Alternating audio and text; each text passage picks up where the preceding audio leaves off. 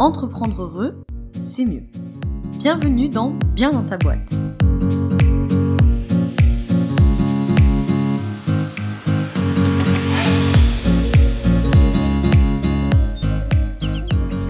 Bonjour à tous, bienvenue dans ce nouvel épisode du podcast Bien dans ta boîte. Aujourd'hui, je reçois Charlotte, qui est sage-femme et qui donc va venir nous parler de grossesse, d'accouchement, de postpartum et de maternage proximal, puisqu'elle a écrit un, très bon et gros bouquin sur la question il y a quelques mois qui s'appelle euh, La Bible du maternage proximal, tout simplement.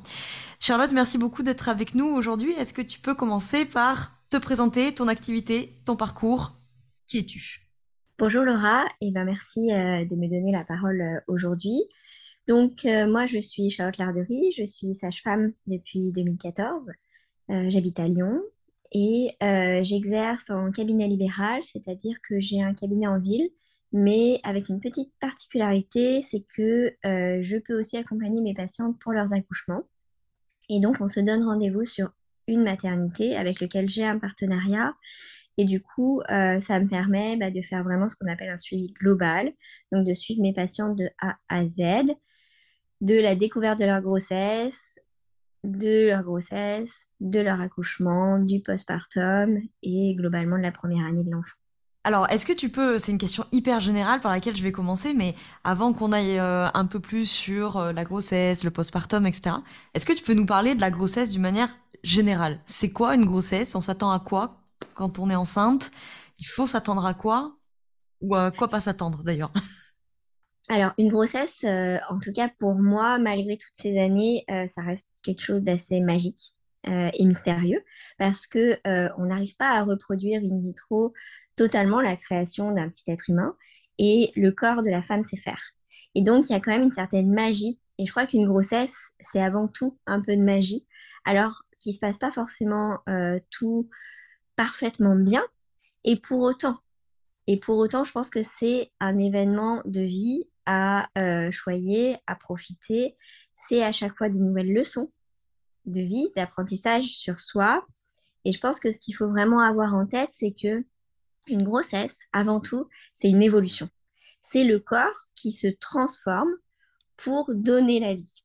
Et donc, que ce soit notre esprit, que ce soit notre corps physique, que ce soit, eh ben, tout va devoir changer, évoluer et s'adapter. Et je pense que les mots qui définissent le mieux une grossesse, c'est évolution, adaptation.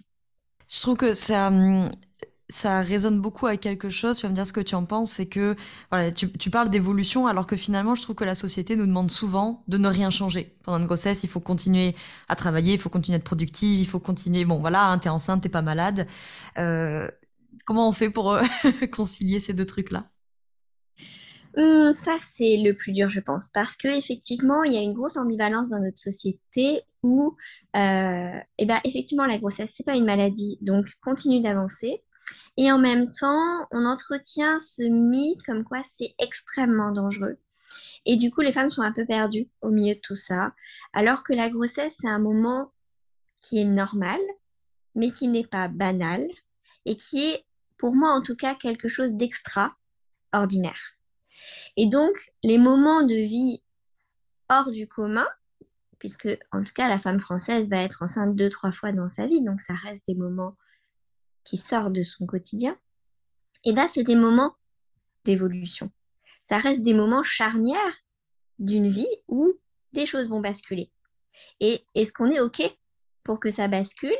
Et dans ce cas-là, on va, entre guillemets, pas laisser le choix à notre entourage, notamment dans la vie professionnelle où on va imposer cette évolution de telle sorte à ce que la vie qu'on a s'adapte aussi à la grossesse qu'on a et pas forcément l'inverse Ou est-ce qu'effectivement on va se faire un petit peu manger par l'environnement et là on peut mettre en péril nos choix personnels sur cette grossesse et donc plus tard nos choix personnels sur notre parentalité une particularité justement des mamans ou futures mamans qui nous écoutent là, la majorité étant à leur compte, c'est toute la particularité du stress qui est lié à l'indépendance, des revenus qui peuvent être interrompus plus ou moins euh, complètement, euh, de voilà, de, de, pas forcément pouvoir s'arrêter ou d'avoir peur de s'arrêter. Enfin bref, est-ce que toi, tu as déjà accompagné des futures mamans ou peut-être euh, des voilà des femmes autour de toi? Est-ce que tu as des conseils à donner que dans ce cas-là? Parce que là, la vie professionnelle, on peut l'adapter facilement et en même temps,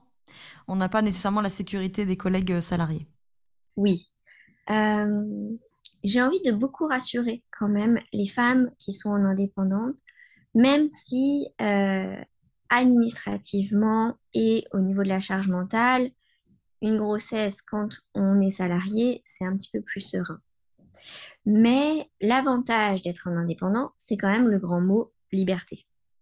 Liberté au niveau de la pression personnelle, tout simplement, on n'a pas une hiérarchie au-dessus de nous qui nous dit quoi faire. On est, entre guillemets, son propre patron.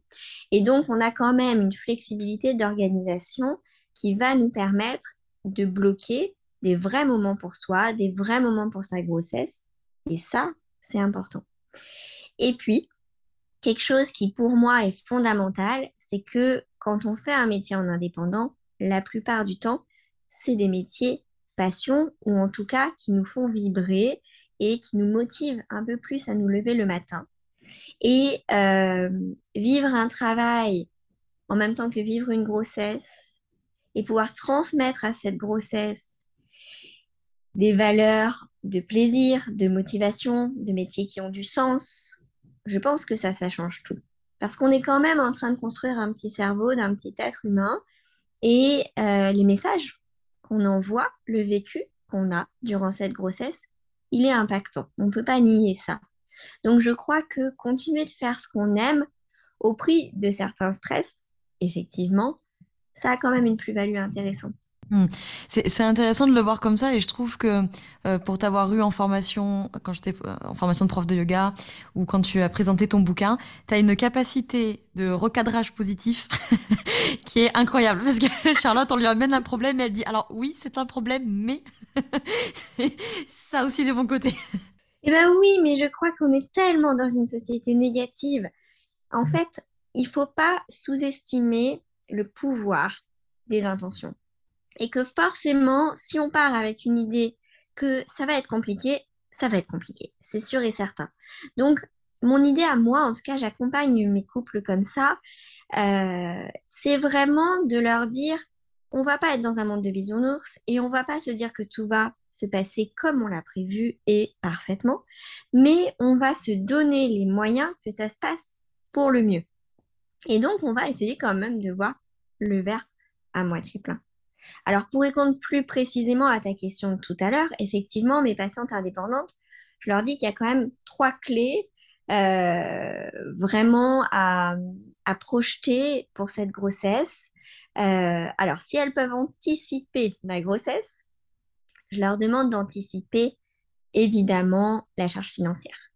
Parce que on sait que c'est un stress financier et que faire la sourde oreille et se dire au huitième mois, et eh ben maintenant, je fais quoi? Parce que peut-être je peux plus travailler et du coup, je n'ai pas mis de côté. Ben ça, ça va pas. Donc, effectivement, dès le premier mois de grossesse, moi, je leur dis, attention, comment tu vas faire, comment tu vas mettre de côté, comment tu vas te mettre en sécurité financière au cas où tout doit s'arrêter pendant six mois. Donc, il y a vraiment un petit principe de fourmi à mettre en place. Et ne pas compter sur toutes les aides qui parfois peuvent être une bonne surprise et puis parfois plutôt une mauvaise. Donc ça, il faut voir. Et au-delà du côté administratif, il y a tout le côté administratif que je leur demande de prévoir aussi sur un an. Parce qu'évidemment, c'est pas à six mois de grossesse qu'on commence à s'intéresser aux indemnités qui sont versées aux indépendants. Ça, c'est un travail possiblement à faire avant la grossesse ou alors dans les trois premiers mois. Il y a vraiment une projection à faire. Et c'est ça qui est parfois un peu difficile parce qu'évidemment, les trois premiers mois, on n'en parle à personne, on a peur que ça tienne pas. On est dans cette démarche un peu, on se protège, donc on n'y croit pas, donc on n'organise rien. Donc là, j'essaye de lutter un peu contre ça en leur disant non, on va commencer à s'organiser maintenant. Et puis effectivement, on n'est pas naïf. Si cette grossesse-là, c'est pas la bonne, eh ben au moins tu seras prête pour la suivante. Et c'est ça qu'il faut voir aussi de manière positive. Donc l'anticipation financière, l'organisation sur un an, et puis bien sûr l'adaptation qu'elles vont devoir mettre en place sur leur travail en soi. C'est-à-dire que là, il faut pouvoir se poser les bonnes questions sur quelle activité réelle elles ont et euh, leur dire très cash, et ça, elles n'aiment pas trop l'entendre, va vraiment falloir changer de rythme et adapter. Et souvent, elles me disent, oui, mais je ferai ça avec l'enfant. Non, on va faire ça maintenant. Parce que si maintenant ça te coûte trop, alors il sera temps de remettre en question ton job, de peut-être changer d'axe, etc. C'est pas avec un enfant qui pleure dans tes bras que tu as la capacité psychique de tout revoir dans ton organisation. Donc, préparer la vie de parent, elle se déroule pendant la grossesse. Et donc, c'est pendant la grossesse qu'on se dit, OK, est-ce que là, je peux réduire? Est-ce que je peux prendre une autre axe? Est-ce que je peux déléguer? Est-ce que je peux revoir? Parce que en tant qu'indépendant, elles ont toutes cette facilité à dire, je vais travailler à fond maintenant, tant que le bébé n'est pas là. Et ça, c'est un piège. C'est un piège parce que déjà, les charges financières se rattrapent souvent à N-1, N-2, donc l'année d'après, vous le payez, le, surtravail de l'année d'avant, et vous vous épuisez pour l'arrivée du bébé, et vous prenez pas le pli d'une organisation déjà en place. Donc, préparer en amont, adapter le planning du travail dès la grossesse, c'est un enjeu fondamental. En tout cas, de ne rien repousser en fait. On n'a pas le luxe de pouvoir repousser quand on est en indépendant. Quand on est salarié, on peut, on peut repousser, on peut dire bah on verra, peut-être je me mettrai en congé, peut-être pas, peut-être je me mettrai en arrêt maladie, peut-être pas, peut-être je prendrai un congé parental, peut-être pas. Ça, c'est le luxe du salariat. Dans la vie indépendante, il n'y a pas de peut-être. Je crois que c'est plus simple si on l'évite. Alors justement, tu parles beaucoup de, cerveau à anticiper, etc forcément, ça amène la question de euh, bah, du stress et de euh, du stress de tout ce qu'on a dit là, du stress d'une manière générale, et donc euh, ce que tu nous expliquais en formation et que tu expliques dans ton bouquin, la problématique de femmes beaucoup dans leur tête, beaucoup stressées, qui va pas forcément faciliter cette production d'ocytocine. Est-ce que tu peux nous expliquer concrètement c'est quoi l'ocytocine, à quoi ça sert et en quoi c'est problématique si on n'est pas assez en production de cette hormone alors c'est vrai que toute cette histoire de stress, elle est un petit peu euh, oppressante pour les gens parce qu'il faut absolument pas être stressé. Bon, on va pas se refaire. On a tous des caractères différents et il y a des gens qui sont plus sujets au stress quand même et qui ont du mal à s'autoréguler et euh, qui vont du coup rentrer dans une culpabilité intense pendant la grossesse. Moi, je rassure quand même aussi, encore une fois, là-dessus, en leur disant que de toute façon, leur bébé, elles vont pas l'élever sous une cloche qu'il a le droit de découvrir un panel d'émotions et que c'est OK si elle stresse. L'idée étant qu'elle ne stresse pas de plus, on va dire, qu'habituellement. Euh, l'idée n'étant pas que cette grossesse vienne rajouter du stress, en fait. Mais elles vont pas pouvoir changer de caractère de A à Z. Donc, c'est OK si on est d'une nature un petit peu stressée, on peut quand même faire une jolie grossesse. Maintenant, la grossesse va arriver avec son lot d'hormones. Et les grossesses ont quand même ce pouvoir, normalement, si on est bien entouré, de relaxer un petit peu les femmes, dans tous les sens du terme, puisque la peau va se relaxer, les muscles vont se relaxer, les articulations vont se relaxer, bref, tout le corps va se dilater pour pouvoir s'ouvrir à un bébé. Et la tête, normalement, aussi. Et en fin de grossesse, effectivement, on va attendre la production d'une hormone qui s'appelle l'ocytocine. Alors l'ocytocine, c'est une hormone que l'on sécrète quand euh, on est avec quelqu'un qu'on apprécie ou qu'on aime. C'est une hormone qui va être sécrétée quand on se sent en confiance, dans un état de bien-être. Et c'est une hormone qui va créer de la confiance, de l'empathie, de la générosité. C'est une hormone qu'on sécrète quand on tombe amoureux, quand on a un rapport intime, quand on a de l'affection pour un enfant. Et cette hormone de l'amour, comme on l'appelle tous, eh bien, c'est l'hormone qui fait accoucher les femmes. Et aujourd'hui, en salle d'accouchement, l'hormone de synthèse qu'on utilise le plus, c'est l'ocytocine de synthèse. Parce que c'est comme si l'humaine n'en avait pas assez. Et ça, c'est un petit peu dommage parce que l'ocytocine crée des contractions pour sortir le bébé. Donc, si on n'a pas assez d'ocytocine naturelle, les accouchements n'avancent pas vite et bien.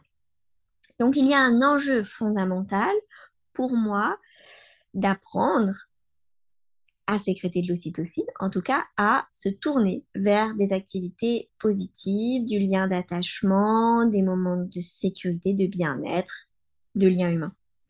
Et donc, c'est ce que moi je vais demander en fin de grossesse pour qu'elle commence à avoir beaucoup de récepteurs à l'ocytocine et puis que le jour J, elle se remette aussi dans un cadre sécuritaire pour reproduire l'ocytocine. Mais cette ocytocine, en fait, globalement, c'est une hormone très timide. C'est pour ça que euh, elle est là beaucoup dans les liens intimes. Ce qui sous-entend que quand il y a des grands coups de stress, eh ben, l'ocytocine, elle n'arrive pas à faire effet. Et donc, c'est là que le stress surrajouté autour de l'événement de la grossesse et de l'accouchement va porter atteinte au processus de la naissance. Parce que l'adrénaline ou en tout cas les catécholamines qui vont être sécrétées dans un événement stressant sont purement des antagonistes de l'ocytocine. Euh, pour faire simple, quand on a peur pour notre vie, on n'a pas envie de faire l'amour. Donc, il faut comprendre que ce n'est pas compatible. Et donc, si on veut qu'une grossesse se passe sous les bons auspices, avec une femme qui est confiante, qui se sent à l'aise, qui est prête à s'ouvrir, eh ben, il faut mettre tout un cadre, en tout cas le moins stressant possible, pour ne pas surajouter peut-être à l'appréhension que elle, elle a physiologiquement, puisque c'est quand même une grande aventure. Je pense qu'on n'a pas suffisamment d'enfants pour que ça devienne une habitude. Donc il y aura forcément du stress. Maintenant, est-ce qu'on construit l'environnement le moins stressant possible pour ne rien surajouter à cet inconnu qui est l'aventure de la grossesse et de l'accouchement? Dans ton bouquin, euh, ça, fait sens aussi. Là, tu parlais d'être euh, entouré, etc. Tu parles de deux concepts qui m'ont vachement parlé. C'est euh, la question de se construire un village, entre guillemets, et de cette très jolie métaphore des poupées russes avec cette diade mère-enfant qui va être englobée dans d'autres poupées russes, entre guillemets. Est-ce que tu peux nous expliquer ces deux concepts-là? Et puis, en quoi c'est important, du coup, l'environnement et l'entourage pour les futures mamans qui nous écoutent? Moi, en tant que sage-femme, euh, je me vois vraiment comme un guide, c'est-à-dire que je vais guider le couple dans cette découverte de la grossesse et de l'accouchement et de la parentalité pour que eux, à leur tour, soient un guide pour cet enfant. Et ça, c'est vraiment important euh, parce que on a tous besoin d'être guidés. C'est délicat d'être un guide et de ne pas savoir à qui se fier nous-mêmes. Donc ce principe de poupée russe, il est primordial. C'est-à-dire que pour que la mère soit la plus sécurisante pour son enfant, elle doit se sentir sécurisée, si possible, par son partenaire. Et le couple en soi se sentira plus à l'aise l'un et l'autre s'ils se sentent sécurisés par un praticien, par exemple une sage-femme ou quelqu'un d'autre, etc. C'est-à-dire qu'il y a vraiment un cercle vertueux à s'entourer de gens qui nous apaisent, qui nous sécurisent, qui nous font sécréter de l'ocytocine. Ça, c'est vraiment important parce que sinon, on se sent seul, on s'insécurise, on a peur et souvent, du coup, il y a des choses qui se passent beaucoup moins bien. Donc cette création d'un village, elle est essentielle pour être plus concentré sur son bébé. Plus on va s'entourer, moins on aura d'effets parasites autour de soi, plus on va être disponible pour sa grossesse, son bébé. C'est ça qui compte le plus. Pour faire un, dernier point sur la sphère, on va dire un petit peu euh, psychique, si on peut dire ça comme ça, tu expliquais aussi dans ton livre le, concept, on va dire ça comme ça, de transparence psychique pendant la grossesse. Est-ce que là aussi tu peux nous expliquer ce que c'est? Parce que je crois qu'il y a beaucoup de femmes qui ne le savent pas forcément et qui peut-être gagneraient à le savoir. Alors oui, dans notre société où, euh, comme tu disais tout à l'heure, on est beaucoup dans notre tête et on euh, régule beaucoup notre environnement, c'est-à-dire qu'on est globalement tous pas mal dans le contrôle, on organise, on prévoit, on calcule. On est ce qu'on appelle dans notre néocortex et euh, ça nous permet de projeter pas mal de choses. Maintenant, quand la grossesse arrive avec ses hormones qui dilatent, comme je vous l'ai dit, notre esprit devient parfois un petit peu plus flou un petit peu moins performant. Et on se sent vite réduite. Mais tiens, pourquoi j'arrive un peu moins à lire? Mais tiens, pourquoi j'oublie la moitié des choses qu'on me dit?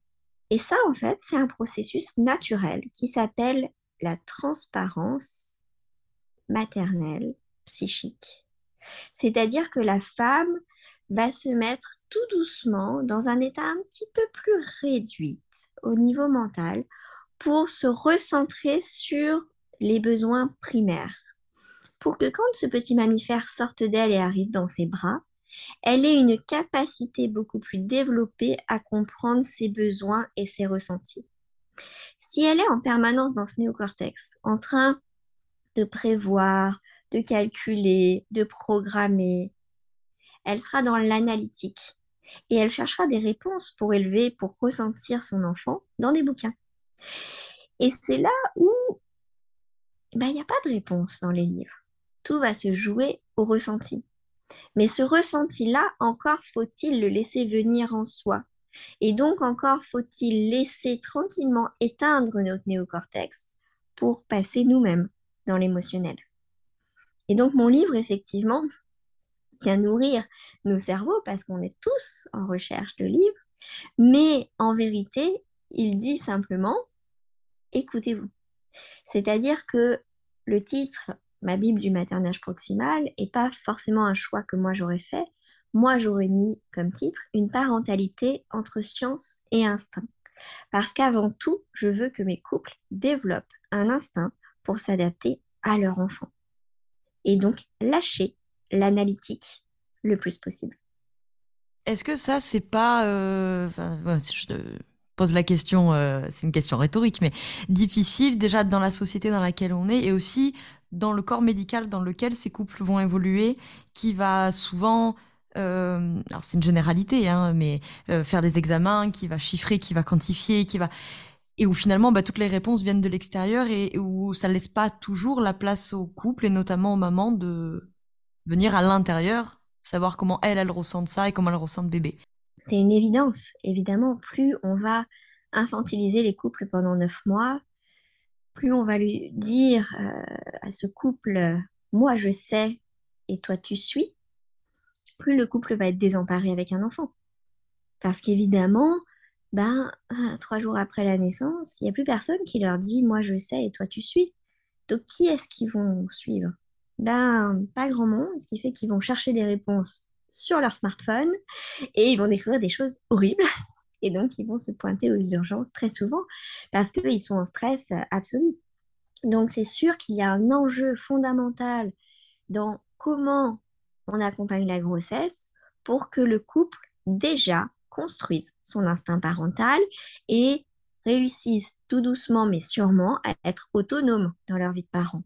Moi, je, me rappelle quand la, première heure euh, où, je t'ai eu en formation, là, où rapidement, hein, où tu disais euh, l'accouchement, c'est politique. Donc, ça m'avait euh, attrapé l'attention. Et, en fait, je m'étais fait cette, faite cette réflexion à la fin de, de ces deux heures, trois heures, quatre heures, je ne sais plus, où je me disais, bon sang, genre, moi, j'ai fait huit ans d'études de santé et c'est la première fois de ma vie qu'il y a une praticienne qui me dit c'est normal, enfin la grossesse, elle est normale jusqu'à preuve du contraire et pas euh, pathologique euh, jusqu'à preuve du contraire. Euh, le corps des femmes sait le faire, elles sont capables de le faire et elles ont beaucoup plus de réponses, même sans tous les instruments de, de, mesure et d'analyse. quoi. C'est bon sang, il m'a fallu 26 ans pour entendre ce discours-là et je suis sûre qu'il y en a plein qui ont attendu peut-être encore plus longtemps pour, pour l'entendre en fait. Bien sûr, parce que à la faculté, en tout cas de santé ou de médecine, on ne nous enseigne pas à avoir confiance dans le corps humain. On nous donne un spectre négatif. Et on me l'avait jamais dit comme tu l'as dit au début de ce podcast, mais oui, bien sûr, j'essaye d'être toujours dans le positif parce que si moi j'y crois pas, ces femmes elles n'y croiront pas. Si moi je n'ai pas confiance en elles, comment on veut qu'elles aient confiance en elles? Et si elles, elles n'ont pas confiance en elles, comment elles vont réussir à transmettre de la confiance à leur enfant, puisque l'idée, c'est que cet enfant, ensuite, il ait confiance en lui. On est dans une société où la confiance envers nous-mêmes, envers les autres, est compliquée à établir, alors que elle est possible. Donc je pense que tout ça, c'est un travail aussi, c'est un conditionnement. Et aujourd'hui, on conditionne la population, effectivement, notamment dans l'accouchement, à être extrêmement dépendant de l'autre et euh, à s'en remettre à l'autre comme si il était incapable de ne rien faire par lui-même. Et ça, ça va pas, c'est pas possible pour moi en tout cas.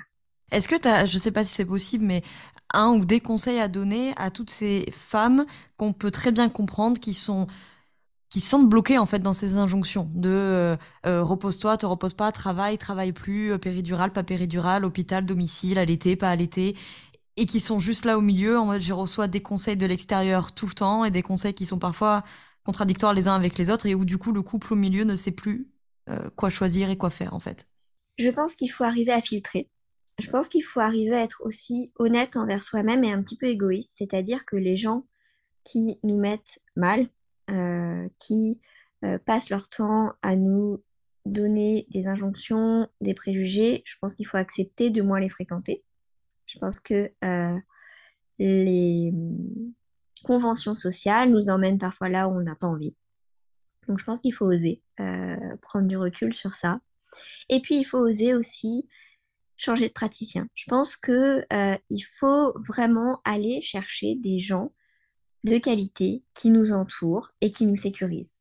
Quand on sort d'un rendez-vous médical ou autre et qu'on n'est pas bien, qu'on est moins bien que quand on est arrivé, c'est pas normal. Et il y a souvent une espèce de fidélité des patients qui n'osent pas changer. Il faut oser changer, il faut oser trouver des gens avec qui on se sent en sécurité. Un de mes couples hier me disait Oh là là, pendant le suivi de grossesse, on s'est vraiment senti bien accompagné avec ton équipe et toi. Pour l'accouchement aussi. Et là, on stresse parce qu'on se dit dans les 15 années qui vont arriver avec cet enfant, qui va nous coucouner comme ça? Qui va nous guider? Et je leur disais déjà que peut-être ils auront besoin de personne parce qu'ils seront autonomes, mais qu'en vérité, je crois que ça serait bien aussi de chercher des guides à chaque étape de leur vie de parents où ils trouveront que c'est un petit peu plus charnière, un petit peu plus sensible pour eux. Je pense que moi, je suis un guide au moment de la création de l'enfant, mais ensuite, dans la diversification, dans la rentrée en scolarité, dans euh, le développement moteur, dans... je pense que les couples doivent oser trouver des guides, en fait. Je pense qu'on est dans une société où l'ego prend beaucoup le dessus et où on pense tout savoir et où on veut être surtout indépendant de tout le monde. Sauf que c'est peut-être pas OK. Peut-être qu'on a besoin de référents, peut-être qu'on a besoin d'un village. Et c'est pas être faible que de trouver ce village. C'est au contraire se donner encore plus de force et avancer encore plus en autonomie. Une question aussi que je voulais te poser euh, sur le corps physique, c'est que les mamans, futures mamans qui nous écoutent là, euh, la plupart d'entre elles travaillent assises toute la journée pendant cette grossesse, sont relativement sédentaires. Qu'est-ce que ça change dans la grossesse? Est-ce des, est-ce que tu as des conseils à donner pour ces femmes qui peut-être travaillent 7, 8 heures assises par jour pendant 8 mois, 9 mois? Oui, la sédentarité est une vraie problématique hein, dans notre euh, société. Je pense qu'il faut avant tout comprendre son emploi du temps, être assez objectif sur comment on exerce son travail pour pouvoir s'imposer un petit rythme. Ce qu'il faut comprendre, c'est que euh, la grossesse, c'est la vie, et la vie, elle est principalement dirigée par le mouvement. Et que cette perte de mouvement, elle peut forcément être préjudiciable pour le corps, pour la tête. Donc, je pense qu'il euh, y a des petits outils pratiques à inscrire au quotidien, remplacer sa chaise de bureau par une Swiss Ball, ou alors mettre un marchepied sous le bureau, travailler parfois debout, mettre en place des reposes mains sous euh, le clavier pour euh, faciliter l'écriture, etc. Mais il faut avant tout bloquer dans l'agenda des moments soupapes et se forcer toutes les heures et demie, toutes les deux heures à se lever, à faire un micro-étirement, à aller chercher quelque chose à l'autre bout de la rue, à s'imposer du mouvement. Et au bout d'un moment, ça deviendra une telle évidence qu'on en aura envie. Mais c'est vrai que au-delà des petites accommodations qu'on peut faire pratico-pratique, il faut simplement bloquer des temps d'obligation de mouvement. Donc se forcer parfois à euh, ne prendre que la moitié de la liste de courses au supermarché pour être sûr que j'y retourne, à pied, évidemment. Mais voilà, trouver vraiment des astuces pour se dire, bah, en fait, j'ai pas le choix. Là, il faut que je bouge. Et se rappeler vraiment que la mobilité, le mouvement, c'est la vie. On va parler un petit peu de postpartum. Maintenant qu'on a beaucoup parlé de, grossesse, euh, qu'est-ce qui se passe après? Alors, une des questions que je voulais te poser, euh, tu l'as très justement dit tout à l'heure avec ton recadrage positif, c'est que les femmes qui nous écoutent, pour la majorité, sont entrepreneurs indépendantes, qui a des très bons côtés. Effectivement, un des très bons côtés, c'est euh, quand même, pour la plupart d'entre elles, une, une relative facile possibilité de réorganiser l'emploi du temps, notamment en postpartum. Question à 10 000 euros. Est-ce qu'il y a un délai idéal avant de reprendre le travail ou pas? C'est très très très difficile à prévoir puisque en vérité, ça dépendra beaucoup de l'enfant qu'elles auront. Ça, j'en suis persuadée parce que chaque enfant est différent, chaque enfant a des besoins différents et beaucoup de femmes se disent, bon, moi, je vais tout bloquer pendant euh, six mois. Et puis finalement, euh, l'enfant a un bon rythme, il a très envie de sociabilité, il est très heureux quand il y a du monde autour de lui, elle est très contente de le mettre en collectivité, et puis finalement, bah, elle aurait bien repris avant. Et puis parfois, on prévoit de reprendre à 3-4 mois, et puis en fait, l'enfant n'a pas un très bon système immunitaire, euh, des infections sur infections se surajoutent au quotidien, les nuits sont compliquées, et finalement, il nous faudrait 8-9 mois avant de pouvoir reprendre une activité euh, totale. Donc, pour moi, il n'y a pas de délai, évidemment. Il y a de l'adaptabilité. Encore une fois, je crois que le luxe moderne, c'est d'avoir le choix. Quel pilier je mets en place pendant la grossesse pour me dire, si ça se passe bien, je pourrais faire ça. Si je le sens pas, je pourrais faire ça. Et en fait, c'est surtout ça qui compte. Parce que c'est trop dur de se projeter. On pourrait dire que la moyenne, oui, c'est six mois. Maintenant, quand on est indépendant, reprendre au-delà de six mois, wow, quel effort. Parce que, bien sûr, la clientèle, la patientèle, le côté financier, tout peut s'effondrer sur un délai aussi long. Donc, je ne peux pas dire. Tout ce que je peux dire, c'est que le premier mois, clairement, c'est de la découverte totale sur le nouveau-né. Donc là, il faut être focus à 100%. Et qu'ensuite, il ne faut pas tomber dans le piège de dire, de toute façon, c'est sûr, je reprendrai à 2-3 mois je serai à la maison de toute façon, donc je pourrais faire les deux. Ça, ça marche pas très bien parce qu'en vérité, pour que le bébé soit serein, il faut le comprendre. Pour le comprendre, il faut l'observer. Et pour l'observer, il faut avoir la disponibilité. Et donc, même à la maison, du moment qu'on est focus sur notre ordi en essayant de justement être efficace, alors on délaissera forcément un petit peu l'enfant. Et soit on a un enfant pour qui le rythme est acquis et ça sera génial, ça marchera. Soit on a un enfant qui a plus de difficultés à caler son quotidien et dans ce cas-là, ça ne marchera pas et ça nous mettra clairement en difficulté dans la parentalité et dans le côté pro. Donc, il faut pas faire de plan sur la comète, il faut parer à toute éventualité en t'écoutant, il y a une question qui m'est venue que Étienne t'a posée euh, dans son podcast, donc je me doute de la réponse que tu vas faire, mais je pense que ça peut intéresser les, les auditeurs auditrices, donc je vais la poser. Et, justement, en plus, il y a quelques jours, je pensais à toi parce que j'ai vu une story où euh, une jeune maman disait qu'elle, euh, entre guillemets, qu'elle forçait, entre guillemets, son bébé à être dans des environnements très bruyants, dans des soirées, dans des fêtes, etc., pour l'habituer au bruit. Et je crois qu'Étienne hein, t'a posé une question euh, grosso modo similaire de euh, est-ce qu'il faut, est-ce qu'il faut pas le faire, euh, bref. Et me semble-t-il, ta, réponse était plutôt tournée sur bah ça dépend de bébé, ça dépend de ses besoins. Donc pour poser la question d'une manière générale, au-delà de la sociabilité, etc. ça revient un petit peu à la question que je t'ai posée pour la grossesse, mais version postpartum, où là aussi, en fait, les couples vont entendre qu'il faut euh, faire ci, il faut pas faire ça, il faut absolument sociabiliser, il faut absolument l'éloigner du lit, il faut absolument le cododo, il faut... ils vont entendre là aussi tout et n'importe quoi en même temps. Comment on arrive à se recentrer sur bébé, en fait? Encore une fois, ça va être du tri social. C'est-à-dire qu'il y aura des gens qui ne comprendront pas euh, vos orientations et vos choix pour l'enfant et qui vont, pas forcément dans les mots, mais rien que dans le regard, vous juger et vous mettre mal. Donc, il faudra prendre vos distances, il faudra essayer de vous entourer de gens qui comprennent, qui l'ont peut-être déjà vécu ou qui l'ont pas oublié. et euh, être en accord dans le couple. Je crois que ça aussi, c'est pas si évident que ça. Parce qu'en vérité, parfois, il y en a un qui va ressentir telle chose et puis l'autre un petit peu moins. Et donc, il faudra essayer d'être assez coordonné pour euh, les choix éducatifs pour l'enfant. Globalement, sur cette histoire de euh, sociabilité, il faut comprendre que les trois premiers mois, tout l'univers d'un nouveau-né, c'est ses parents. Donc, on peut un peu plus aisément les trimballer partout, entre guillemets, du moment qu'ils ont leur pilier, le thorax de leurs parents, les bras sécurisants. Au-delà de trois mois, il est vrai qu'un enfant a besoin de repères, de rituels.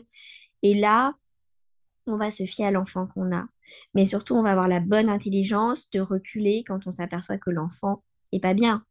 Il faut bien se dire que euh, les enfants dits difficiles, c'est des enfants qui sont pas bien. Et donc peut-être que le cadre n'est pas tout à fait approprié encore. C'est pas facile hein, de trouver un cadre pour un enfant, mais c'est une recherche dont on doit se donner les moyens, je crois, quand on est parent, pour que ça se passe bien pour la vie familiale en général et pour que le développement de cet enfant se passe au mieux. Donc, difficile de savoir ce qu'il faudra faire avec tel ou tel enfant, mais je crois qu'on est des bons parents quand on se pose des questions. Donc, se poser des questions, c'est vraiment super. Recueillir un petit peu les réponses à droite à gauche, réussir à faire le tri, c'est important. Et puis ensuite, comprendre qu'il n'y a pas vraiment de bonnes réponses, mais qu'il y a juste des pistes à explorer pour voir si avec cet enfant-là, ça, ça va marcher. Je trouve que finalement, euh, euh, toi tu en parles beaucoup, mais que d'une manière générale sur la grossesse, on utilise peut-être, enfin la grossesse et le postpartum, la parentalité, quoi, on n'utilise peut-être pas assez ces mots-clés que tu as donnés d'évolution, de questions, de transformation, d'adaptabilité, euh, et qu'en fait ça dépendra de bébé, ça dépendra du contexte et ça dépendra de beaucoup de choses finalement. Eh bien oui, mais on est tellement dans une société de performance. A égale B, ça doit nous rapporter C. Ok, ben non en fait. Là, on est vraiment dans l'humain à l'état brut. Et c'est là où en fait, encore une fois, tout va se jouer pendant la grossesse. Développer son adaptabilité, c'est le chemin d'une vie. Et au moment d'une grossesse, ça doit commencer à vraiment euh, être un travail important dans la vie pro, dans la vie perso, dans la vie familiale, c'est comment j'adapte, comment j'apprends à faire des compromis, comment j'exprime mes besoins et mes limites. Et ça, c'est vraiment des piliers pendant la grossesse qu'on doit établir. C'est hyper important. Si on commence dès la grossesse à accepter certains renoncements, on n'accusera pas non plus l'enfant de ces renoncements-là on se rendra compte que c'est nos propres choix de parents. Parce que oui, dès la grossesse, bah, on a moins quelqu'un à accuser. Donc, c'est OK, on s'adapte et on renonce déjà là. Et comme ça, quand l'enfant sera là, on aura pris le pli et on n'aura pas tendance à se dire, bah, malgré tout, c'est un petit peu à cause de lui. C'est OK de le penser parfois, hein, bien évidemment. C'est OK de regretter parfois la vie d'avant. C'est OK euh, de faire des deuils et d'avoir du mal à les faire. Mais c'est accepter le changement, c'est accepter l'évolution. Et je pense que la parentalité étant l'apogée de l'imprévu, c'est important de pouvoir, entre guillemets, s'adapter à ces imprévus, en tout cas d'être suffisamment sécure dans ses baskets pour accepter l'imprévu. Et c'est ça, en fait, qu'on va construire pendant neuf mois. Et neuf mois, c'est nécessaire hein, pour mettre toutes ces bases en nous. Ah, surtout que pour euh, accompagner depuis quatre ans ces profils euh, d'entrepreneurs qui sont des occidentaux, donc euh, comme tu le disais, on est quand même tous hein, euh, assez dans, le contrôle. Et les entrepreneuses qui nous écoutent, c'est vrai tout particulièrement, parce que, bon, pour toutes les raisons qu'on a évoquées là depuis une grosse demi-heure, et parce qu'en plus, tu as réellement la possibilité de cette illusion de contrôle sur tes chiffres, sur ton chiffre d'affaires, sur tes entrées clients, sur machin. Donc, je pense que ça, ça c'était pas de trop de remettre une petite couche sur cette acceptation de, de l'imprévu, de l'adaptabilité. La grossesse c'est incalculable. C'est sûr que si on commence à euh, vouloir calculer sa grossesse, planifier, cadrer, puis après qu'on fait en sorte de programmer son accouchement, de le mettre sous cloche, de sous-traiter, parce que je me fais accoucher, et qu'après on se retrouve avec un petit humain dans les bras avec lequel il n'y aura rien du tout de cadré, là on est dans le mal. Et c'est souvent là aussi où le postpartum devient une aventure extrêmement difficile dans le monde moderne. C'est pas adapté à la vie qu'on a. Donc, je crois que c'est important de s'en rendre compte et de se donner les moyens en amont de changer un petit peu ça dans notre façon d'être et de faire pour que on vive un peu moins mal les premiers mois avec un bébé. Alors ben justement, pour euh, terminer, on va quand même parler de maternage proximal, quand même. Donc, est-ce que tu peux nous expliquer ce que c'est le maternage proximal? Dans ton bouquin, tu parles beaucoup du portage, du cododo, de plein de choses. Nous expliquer ce que c'est, nous expliquer quels sont les, les intérêts, les bénéfices, je ne sais pas quel est le, mot qui conviendra le mieux, mais euh, qu'on comprenne un peu mieux ce que c'est et à quoi ça sert, entre guillemets. Alors, effectivement, parfois, on va définir le maternage proximal à travers les pratiques qui le permettent. Mais c'est pas le plus juste, en tout cas, c'est pas la définition euh, que j'affectionne. Le maternage proximal, pour moi, c'est une parentalité de proximité, c'est-à-dire plus je vais être en contact physique avec mon enfant, et mieux je vais le comprendre, et donc mieux je vais pouvoir répondre à ses besoins. Et c'est pas parce qu'on donne des biberons qu'on va pas pouvoir faire du maternage proximal. C'est simplement que si je donne un biberon avec l'intention de pouvoir travailler, de laisser le bébé dans le transat, de lui mettre dans la bouche et de penser à autre chose, bah là, je loupe beaucoup de besoins. Donc, donner un biberon avec tout notre cœur, toute notre présence, là, ça permet une proximité et donc un maternage proximal pour moi. Après, évidemment, il y a un principe biologique derrière. Quand on allait, on le sait, il y a des énormes décharges d'ocytocine qui permettent d'augmenter le lien d'attachement et d'apaiser la mère pour qu'elle soit justement un peu plus concentrée sur son bébé. Et donc, on favorise effectivement, encore une fois, cette compréhension materno-fétale. En tout cas, maternelle vers son enfant. Mais on ne peut pas réduire la parentalité euh, aux outils. Donc, je crois que euh, le but premier, c'est de se dire, est-ce que je suis OK pour partager mon quotidien, mon temps, mon corps avec un petit être, du moins les premières semaines, à 100%. Et c'est parfois là où ça vient un peu nous challenger. Parce qu'évidemment, avoir un petit bébé dans les bras ou en portage toute la journée, ça va être très très très OK pour certaines, voire ça va leur manquer quand ça va cesser. Et d'autres, beaucoup moins OK, parce qu'elles vont se sentir privées de liberté, prises au piège, enserrées. Donc, c'est là où il faut aussi que la parentalité nous ressemble. C'est OK, on n'est pas tout égal sur notre ressenti. Mais l'intention de base, je crois, elle est quand même de se dire, ben, plus je vais pouvoir passer de moments en contact avec lui, plus mon instinct va se développer, et donc plus je vais pouvoir être performante sur la réponse à ses besoins, entre guillemets. Parce que en tant que jeune mère ou jeune père, on a envie d'être performant sur la réponse aux besoins de notre enfant. On a envie d'essayer de le comprendre. On a envie de lui apporter la réponse au plus juste. Eh bien, c'est à travers ce contact que ça va se passer et pas dans les livres.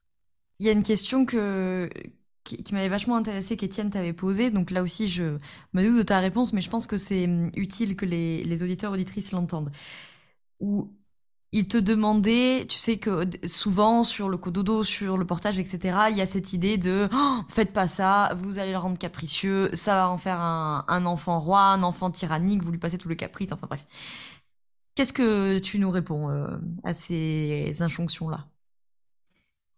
Bien sûr que je n'y crois absolument pas. Je pense que euh, les êtres les plus capricieux sont les adultes c'est nous qui voulons tout le temps le dernier téléphone, qui voulons tout le temps voir le dernier film tout de suite euh, sans attendre qu'il sorte sur les plateformes. C'est nous qui, c'est nous qui sommes capricieux. Donc forcément, quand on l'est, eh ben, nos enfants le sont aussi. Parce que un enfant, ça grandit par mimétisme, principalement grâce aux neurones miroirs. Donc forcément, euh, c'est un travail sur soi avant tout, bien au-delà de ce qu'on va transmettre à notre enfant. C'est absolument pas parce qu'on va dormir avec notre enfant pendant quelques années ou qu'on va le porter pour le sécuriser que alors il va pas du tout être capricieux, ça n'a aucun lien. Ou qui va être capricieux. Pour moi, c'est pas du tout là que ça se joue. On parle simplement d'une sécurité et d'une satisfaction. Et plus un petit être humain, un enfant, est en sécurité et satisfait, c'est-à-dire que ses besoins ont des réponses adaptées, alors il n'est pas en recherche tout le temps d'autre chose. Et ce qu'ont montré les études, c'est qu'aujourd'hui, les adultes qui n'ont pas forcément eu tout ce qu'ils voulaient, puisque on a peut-être eu des éducations plus ou moins dures, et eh bien ils sont quand même à l'âge adulte en train de chercher des choses qui pourraient les rendre plus heureux. Parce que peut-être ils n'ont pas assez confiance en eux, parce que peut-être ils n'ont pas une sécurité interne suffisante pour les apaiser. Donc, pour moi, je crois que c'est vraiment sur le lien d'attachement que va se construire les piliers d'un enfant qui ne sera pas ce qu'on appelle en recherche de substitut affectif. Donc, ça peut être tout et n'importe quoi, mais qu'il se sentira en tout cas suffisant pour lui-même. Et ça, c'est un enjeu fondamental dans notre société. Donc, je, je ne sais presque plus quoi dire aux gens qui pensent encore que, euh, le portage rend les, les, enfants capricieux parce que, parce que pour moi, ça n'a aucun lien, évidemment. Ça n'a absolument aucun lien. Et au contraire, on voit bien que les parents qui se sont beaucoup sentis en échec les premiers mois de vie, qui ont l'impression de ne pas avoir compris leur enfant, vont essayer de se racheter en permanence et vont en général leur offrir le plus possible de choses de la société de consommation et donc les rendre addicts à ça en fait. Et c'est là où on voit des enfants difficiles. Donc, au contraire. Pour euh, arriver au terme de cet épisode, j'ai deux questions. La première, c'est est-ce que tu as un message ou quelque chose à dire aux femmes qui nous écoutent et qui sont peut-être enceintes ou euh, pas encore, mais futures mamans? Amenez de la magie dans votre grossesse. Je crois qu'aujourd'hui, effectivement, quand on est auto-entrepreneuse, qu'on a beaucoup de poids sur les épaules, que le climat économique semble difficile, qu'il y a beaucoup de choses négatives dès qu'on allume les informations, on va empiéter sur euh, la magie de ce rituel de passage que va vivre cette femme.